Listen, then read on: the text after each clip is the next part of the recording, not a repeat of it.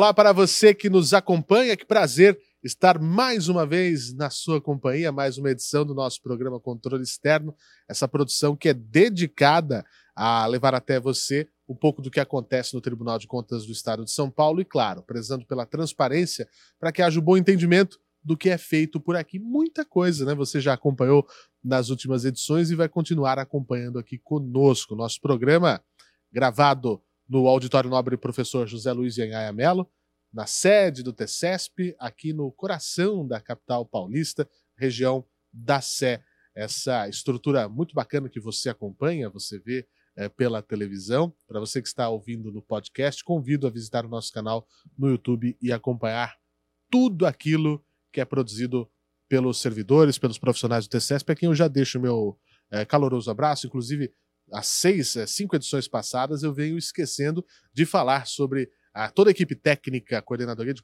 de, comunicação social, o pessoal da diretoria de serviço, todo mundo que faz esse programa acontecer uh, com muita primazia para levar para vocês as informações do tribunal. Nós estamos em transmissão pelas redes sociais do TCESP e também o nosso canal no YouTube. Como eu disse, inscreva-se, clique no sininho de notificações para sempre que tiver novidade, você ficar sabendo em primeira mão. É muito bacana essa ferramenta também. Estamos nas plataformas de podcast, em vários agregadores. Nós estamos no Spotify, no Deezer, eh, no Anchor, no Google Podcasts, eh, no Apple Podcasts, no Amazon Music e muitas outras é, plataformas. Vale a pena conferir? Procura lá. Podcast TCESP tem conteúdos exclusivos quase diariamente.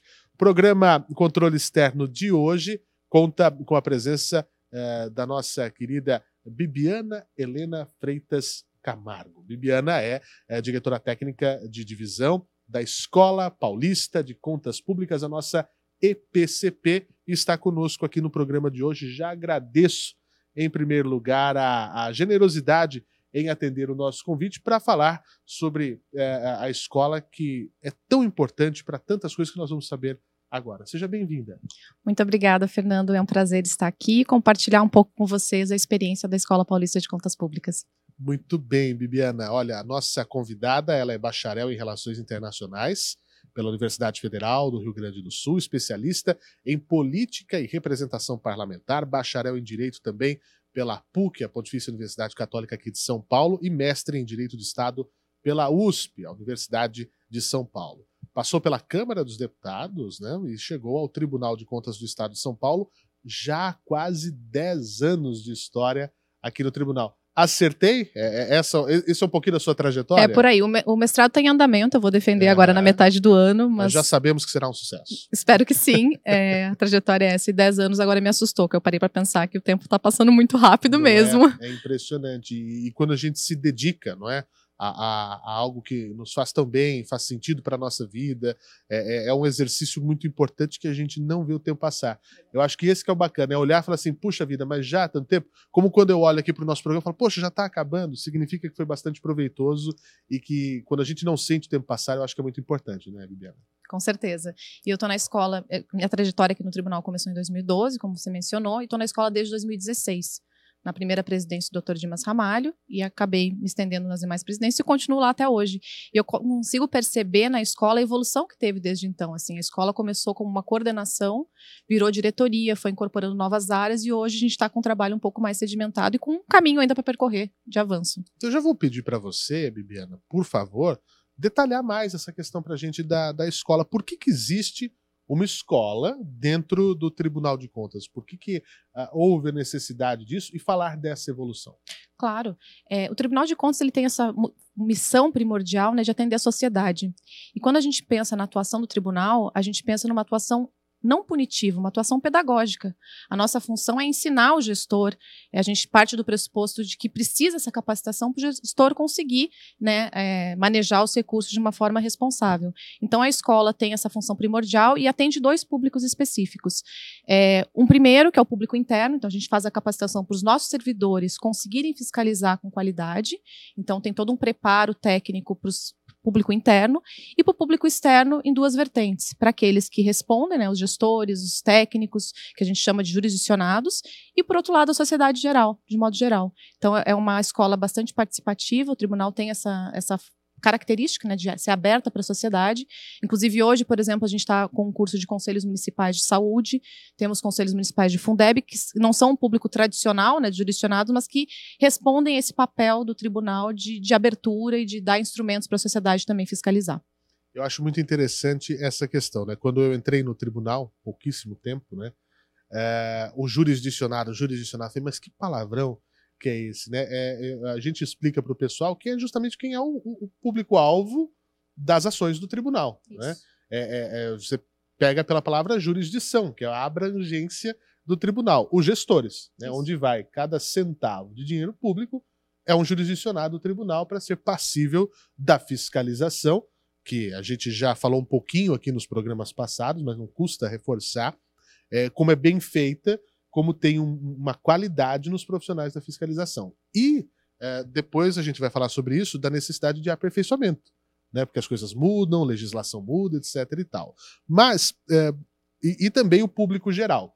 Então eu acho, e, e quero saber se, se eu estou correto nesse meu pensamento, que a, a escola de contas, né, talvez seja uma das maneiras mais é, francas de acesso de quem está do lado de fora e nem conhece o que é o tribunal, às vezes é, é, quer ter um conhecimento maior, quer ser, porque cada cidadão também é um fiscal. Com certeza. Então, acho que uma da. da vou usar aqui um, uma, um termo que até nem é correto, é a porta de entrada.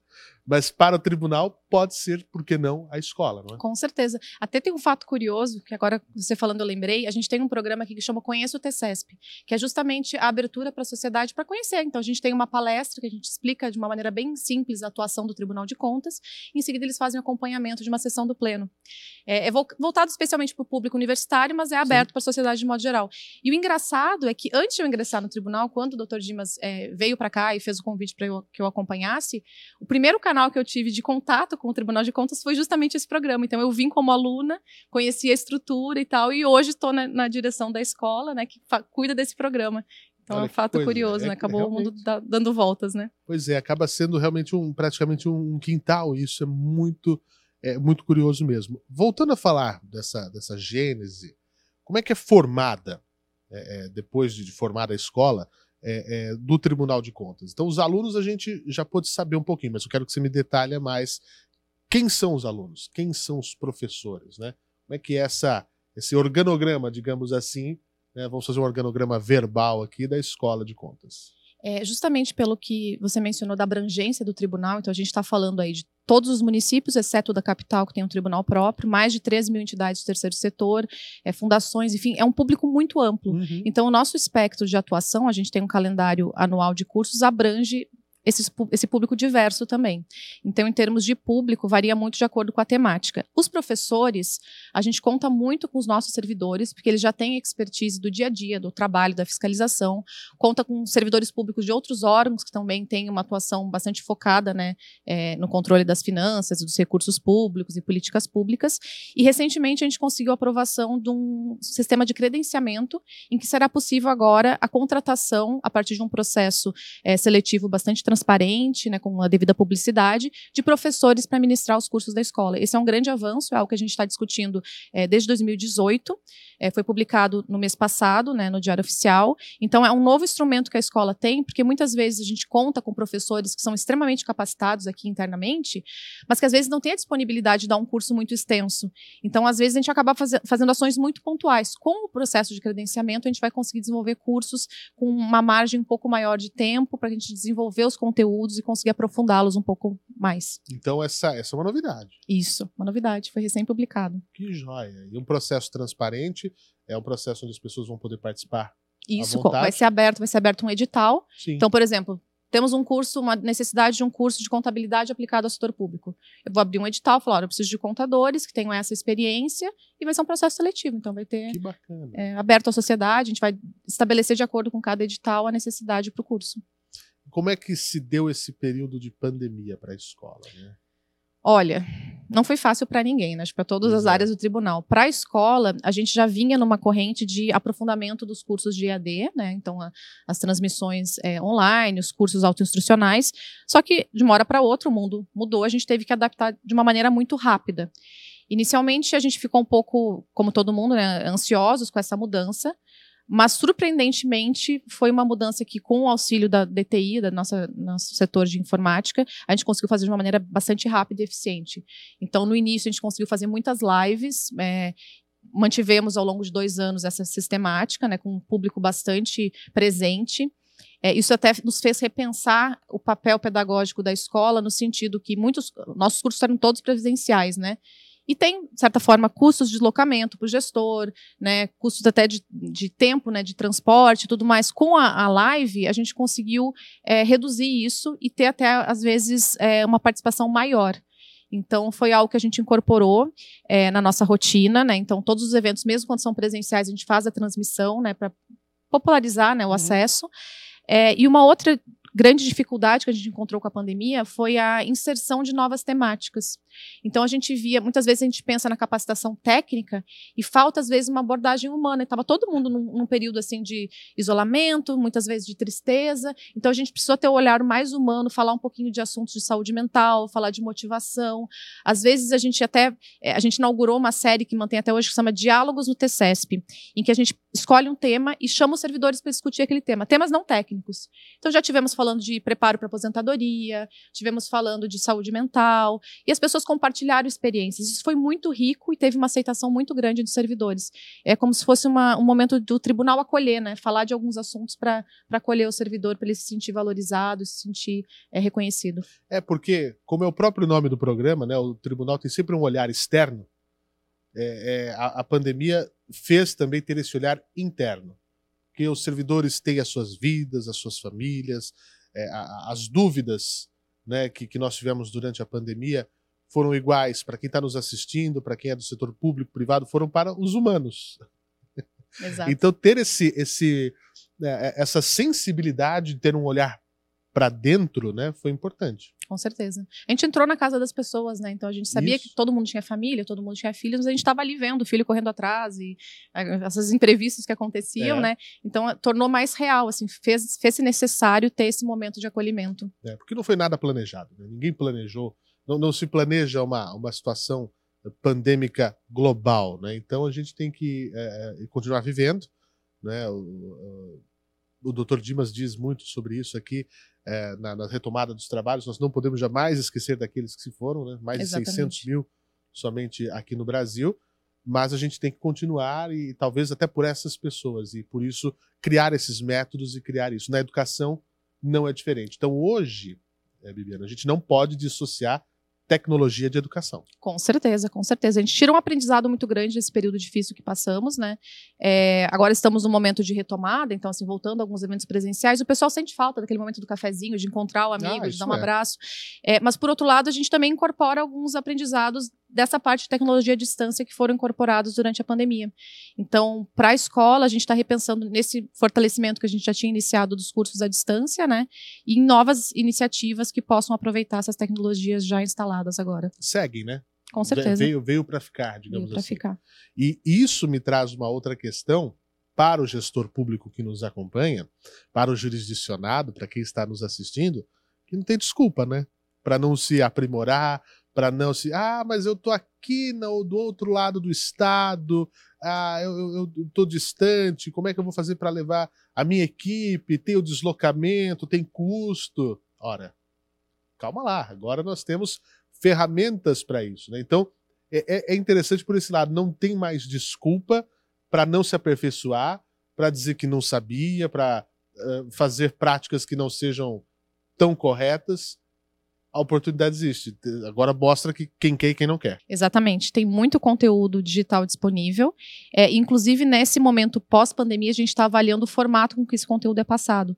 Então, a gente tem dividido as palestras em palestras um pouco menores, né? Que prende um pouco mais atenção, que a gente chama no, no EAD de microlearning. É, isso tem facilitado o acesso. Outra, outra mudança significativa é em relação ao tipo de conteúdo passado. Antigamente a gente tinha palestras muito teóricas, né, nesse formato mais longo, e hoje em dia o pessoal quer abordagem prática, e faz todo sentido, né? Então, muitas vezes o gestor já tem um conhecimento teórico, mas ele quer saber como aplicar aquele conhecimento. Uhum. Então, a gente tem prezado nos cursos, tanto presenciais quanto à distância, de sempre dar exemplos, sempre mostrar como está sendo aplicado o conhecimento, e isso facilita facilita muito o aprendizado. É porque essa, essa é uma das, das questões chaves da, da, do conhecimento. Você pode ter toda uma bagagem, ver aqui, ó, tá tudo aqui, a, a teoria. Uhum. Olha, você ou fazer a pessoa engolir aquilo, né? Descer aquilo, ou simplesmente ela fala assim, tá, tá tudo aqui e agora. Exato. Então tem que ter essa preocupação com a aplicabilidade da coisa, né? Com, com, a, com, a, questão prática. Esse é um ponto importante. Com certeza. Fazer a, a efetividade daquilo. Acho que efetividade é um, é um, tema dentro do Tribunal de Contas do Estado de São Paulo latente, né? Transformar as coisas em questões efetivas. Com certeza. Tem um tema que eu queria tratar com você, Bibiana, que é um acredito que seja um dos temas que, que mais gera dúvidas e também curiosidades entre os gestores públicos, que é a nova lei de licitações. Porque tudo que é público tem que ser licitado, né? Para quem né, nos acompanha, né, a gente tenta traduzir a linguagem é, de uma maneira, é, é, a forma de compra do setor público, né? onde você tem que ser, tem que ter publicidade, tem que ter transparência, concorrência, competitividade, questões mil que até eu estou aprendendo, inclusive, aqui com cada entrevistado que vem no programa, né? E, e, e, falo justamente sobre essa questão.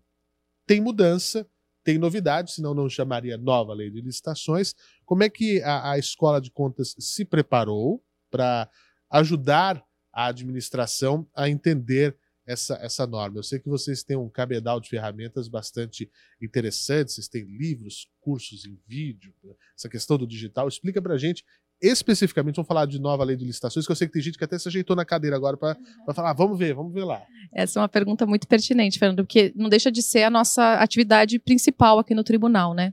É, e é interessante destacar que a nova lei de licitações ela traz uma responsabilidade expressa aos tribunais de contas, no artigo 173, quando ele fala que os tribunais, por meio das escolas de contas, têm a responsabilidade de transmitir né, as capacitações, os ensinamentos a respeito da nova lei para os seus servidores e para os gestores que irão aplicá-la. Então, isso trouxe uma responsabilidade muito grande, inclusive as redes de escolas de contas do Brasil estão articulando, vendo é, iniciativas conjuntas a respeito dessa matéria. A gente tem tratado do assunto desde 2020, né, quando começaram os primeiros projetos de lei a respeito dessa nova lei, que agora a gente está em, em, em, vigor juntamente com a, com a lei é, antiga.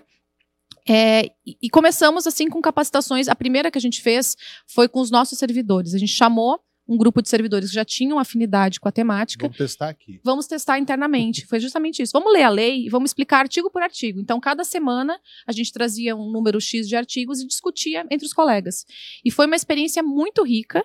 E a partir dessa experiência, a gente teve dois produtos. O primeiro, que é uma construção coletiva, a gente fez uma espécie de um Wikipedia coletivo em que os, os servidores da casa comentaram os artigos, e a ideia é que isso seja uma, uma ferramenta muito importante para o futuro, porque como a lei vai começar a ser aplicada pelos conselheiros, a gente vai fazer um banco de jurisprudência. Então, o gestor vai conseguir ver o artigo tal, ele vai ver o comentário do tribunal a respeito do assunto e, em seguida, o que, que tem decidido a respeito que envolva aquele artigo. Então, vai ser uma construção que vai ser coletiva mesmo. Como se fosse a nova lei de licitações comentada, comentada. pelo tribunal. Exatamente. É, é mais ou menos o que o Supremo. É exatamente o que o Supremo faz na Sim. Constituição comentada. A gente está aplicando para a nova lei, que de, de, não deixa de ser o nosso instrumento. É, e também, esse mesmo grupo de servidores, eles estavam. É um grupo muito. Até já parabenizo pela iniciativa deles, né? Eles reuniram os principais ensinamentos de uma série de artigos que a gente está lançando um livro que vai ser lançado em junho, é, juntamente com alguns parceiros, e traz alguns é, apontamentos né, do pessoal que trabalha no dia a dia da fiscalização. A gente fez questão de ressaltar que esse livro não é uma iniciativa oficial do tribunal, o tribunal está apoiando, justamente porque são as opiniões pessoais, da experiência deles, e não vincula de forma alguma as eventuais decisões que o tribunal vai tomar daqui para frente. Uhum. É, essa tem sido uma preocupação, inclusive, porque muita gente nos procura a respeito, ah, como o tribunal vai aplicar? A gente não tem essa resposta ainda. É. Isso só o tempo dirá. O que a gente pode passar é como a lei é, foi apresentada, as principais modificações, e é isso que a gente tem feito. É, fizemos também com a USP, com a Fundação Arcadas, com professores excelentes da USP, é, capitaneados pelo professor Marco Pérez, é, uma série de, de, encontros, e isso foi um sucesso de audiência. Assim, a gente tem, eu pedi para levantarem ontem, a gente estava com mais de 122 mil acessos a essas aulas. 122, não é nem na casa de milhares, é 120, centena de milhares. Centenas de milhares, 122 mil acessos no curso, sendo que durante o curso era em, em torno de 58 mil ao vivo, assim. Então foi um público bastante que demonstra né, a necessidade de continuar discutindo esse tema e, e da demanda que tem né, por, pela atualização da nova lei de licitações. Então, para esse ano, continuamos com algumas, alguns eventos planejados e a ideia é a gente continuar discutindo sempre nessa perspectiva de análise da lei e não de firmar decisão, é, porque isso só os conselheiros vão decidir no caso concreto. E qual que é a sensação quando vê esse índice de assertividade? Porque as pessoas falam assim, ah, no setor público tudo é moroso, tudo se puder ser para amanhã, deixa para depois de amanhã. E não é assim, né? Como é que é ver, olha, esse, esse número eu fiquei impressionado. Né? Como é que é ver esse índice de assertividade e falar, olha, estamos indo no caminho certo? Isso é gratificante? É gratificante. Quando a gente conversa com as escolas de governo, de outros órgãos, eu percebo que o público do Tribunal de Contas é um público muito, eu digo assim, fiel, sabe? Que eles participam, eles pedem cursos. Então, assim, a gente nunca teve um curso que não tenha tido uma, uma aceitação mínima, assim, de, de plateia. Então, acho que o Estado de São Paulo, nesse sentido, está bem amparado. Acho que os gestores são muito preocupados com a capacitação e participam, de fato, das iniciativas aqui do Tribunal. Que joia. Agora, eu queria saber de você, você fez uma citação aí que me, me chamou a atenção e acho que é uma coisa importante. É, é Para quem nos acompanha, nós já falamos sobre isso aqui, são 33 tribunais de contas pelo Brasil. Nós temos o da União, né, dos assuntos da União, nós temos os estaduais, né, inclusive do Distrito Federal, e em alguns casos, tribunais municipais, como é o próprio caso da cidade de São Paulo, que é uma cidade do tamanho de um país, então tem um Tribunal de Contas próprio e alguns outros casos pelo Brasil. Como é que e tem as escolas de contas dos tribunais estaduais. Como é que esse intercâmbio é importante? A gente vê, é, por exemplo, nós temos a, a Atricom, que é, um, que é um órgão que faz justamente esse intercâmbio entre tribunais. Recentemente estiveram aqui em missão ao Tribunal de Contas do Estado de São Paulo para falar sobre as fiscalizações ordenadas, que é uma, uma coisa meritosa, exitosa do nosso tribunal, tecnológica, é uma coisa parece é, coisa de filme, né?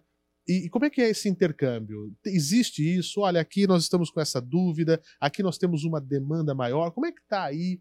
Existe isso? Essa troca de informações é extremamente rica. A gente tem um grupo de escolas de contas, que hoje em dia a gente sabe, né? Grupo é tudo de WhatsApp, né? Sim, então a comunicação, comunicação é instantânea. É, instantânea. Então, assim, por exemplo, credenciamento. Quando a gente lançou, eu mando o edital lá, todo mundo já pergunta. Então tem uma interação muito grande. Além disso, a gente tem duas reuniões técnicas por ano que a gente reúne presencialmente, né? Durante a pandemia foi online, mas normalmente é presencial, em que a gente apresenta as principais temáticas que estão sendo discutidas pelas escolas de contas. Então é uma interação bastante próxima. É, a gente tem interface com a Tricom, como você já mencionou, e com o Instituto Rui Barbosa, que cuida de algumas Verdade. questões técnicas entre os tribunais. Então, tem esses dois canais que a gente acaba também é, participando dos eventos e discutindo os assuntos das escolas de contas. Além das escolas, eu também acho importante mencionar que a gente tem uma atuação com outras escolas de governo, né? Essa semana, por exemplo, eu tive reunido é, a Escola da Defensoria, Escola do Ministério Público, a Escola da, da Receita Federal. Então, a gente reúne com outras escolas e acaba fazendo iniciativas conjuntas também por meio do FOCOSP, a gente tem o Fórum de Combate à Corrupção e Lavagem de Dinheiro, que a gente faz algumas iniciativas conjuntas com as escolas. Então a gente aproveita esses canais, esses parceiros, para expandir o conhecimento e para trazer também experiências de outros órgãos, que é extremamente rica. Era isso que eu ia perguntar, né, sobre conhecimento, que no fim das contas é isso. Eu acho que a única coisa que é, o ser humano cresce, cresce, cresce, é impossível de tirar. Né? O conhecimento nunca diminui. Né? É, é, você só aumenta e é muito importante isso. O setor público, ele vem investindo, na sua visão, cada vez mais na especialização, é, na avaliação dos seus processos, na avaliação dos seus servidores. É, como é que a escola participa né, dessa, desse processo de aprimoramento do quadro do pessoal do tribunal e a importância de cada um? Isso é uma mensagem que cada pessoa pode levar. Né, é, da, não, não deixe de, de, de de se aprimorar naquilo que você faz, ou até mesmo numa coisa diferente, né? Você pode descobrir isso ao longo da vida e não há problema nenhum nisso. Qual que é essa importância do aprimoramento, do conhecimento e como é que a escola participa desse processo aqui? Olha, Fernando, eu vejo, é, na perspectiva aqui do Tribunal de Contas, o tribunal extremamente preocupado com a participação do servidor, com a avaliação é, com dar instrumentos para a escola conseguir capacitar cada vez mais. Então, eu posso citar algumas iniciativas. É, o tribunal tem, por exemplo, programa de bolsas de estudo que incentiva o servidor a continuar estudando. Tem parcerias com cursos de idiomas.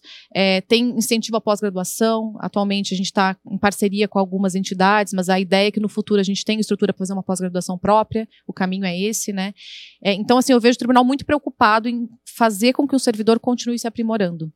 Além disso, a escola foi incorporada no, no, processo de promoção e progressão do tribunal, em que os servidores vão atingindo níveis, né? E tem a capacitação tem um papel muito importante nisso. Por exemplo, todo ano a escola, junto com o conselho orientador pedagógico, define os principais temas que vão ser importantes para o tribunal naquele ano.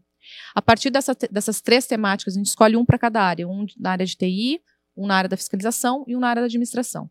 Então, essas três temáticas escolhidas para cada uma dessas áreas acabam virando um curso esse curso tem uma prova e, essa, e quem passa nessa prova faz jus aí a progressão na carreira. Então, assim, é, eu acho que o tribunal dá. Primeiro, ele dá a diretriz do que, que ele acha importante para o servidor aperfeiçoar naquele ano, né? E, de certa forma, acaba recompensando quem de fato executa de uma maneira satisfatória. Então, acho que essa diretriz é muito importante e acaba sendo um incentivo para que o servidor continue se aperfeiçoando. É um baita exemplo, sem dúvida alguma. Bom, é, para finalizar, infelizmente o nosso tempo é curto, passa é, é, praticamente voando, eu queria fazer um exercício de olhar para frente, né? Como, como que a gente pode, é, se já há algo nessa, nessa linha, de pensar o futuro. O que virão nos próximos anos, né, os próximos 10 anos da, da, da, da Bibiana, os próximos 10 anos da escola de contas, os próximos 10 anos da gestão pública no Brasil. A gente a gente consegue enxergar que houve já bastante aprimoramento quando a gente fala de corrupção, é, é mostrar que a impunidade não existe, que a, a, existe preocupação em ensinar a fazer correto. Daqui para frente a gente consegue ver uma melhora para o Brasil? Eu sou otimista e creio acreditar que sim. É, olhando da perspectiva da educação, mais especificamente do Tribunal de Contas, já vejo um avanço muito, avanço muito grande no papel da escola, na importância que o tribunal deu. É, como eu falei no início da, da, da, entrevista, começou como uma coordenação, virou uma diretoria, a gente está recebendo novos servidores, servidores com perfil para a área educacional. Então, isso, isso, acho que já demonstra uma preocupação muito grande é, do tribunal com essa visão de futuro. E recentemente a gente fez parte do planejamento estratégico do tribunal. Isso, é, planejamento é essencial. Em qualquer esfera de atuação é, de órgãos públicos, é essencial você planejar. E a gente já está com um planejamento, então, a médio e longo prazo. Inclusive a visão de futuro que a gente tem para a escola. É, eu já dei o exemplo da, da pós-graduação, é um projeto futuro que a gente tem que começar agora o processo, ter a base para conseguir lá para frente conseguir o credenciamento. Então a gente tem uma série de iniciativas que estão sendo pensadas agora para daqui a 5, daqui a 10 anos, e a gente espera que até lá a gente tenha cada vez mais gestores mais capacitados, errando menos e o tribunal exercendo com competência seu papel pedagógico. E no fim das contas, a população ganhando. Né? Com a certeza. tendo serviço público de qualidade, porque isso ajuda, sem dúvida, na evolução de toda uma sociedade. Exatamente. Eu queria agradecer muito a você, Bibiana, Bibiana Helena Freitas Camargo, diretora técnica de divisão da Escola Paulista de Contas Públicas, vinculada aqui ao nosso Tribunal de Contas do Estado de São Paulo. Foi um prazer Toda entrevista que eu termino, eu já deixo o convite para que a pessoa volte quando quiser, tá? Obrigada, sua condição fez passar muito rápido. Não vi o tempo passar, como você falou no começo da entrevista também. Muito obrigada. Atingimos o nosso objetivo. obrigado, Bibiana. E a você também que nos acompanha, que nos assiste. O meu muito obrigado pelo carinho da audiência de sempre, pelo feedback, é, tanto pelo podcast, pelo YouTube, pela TV Alesp. A gente volta num próximo programa. Até lá.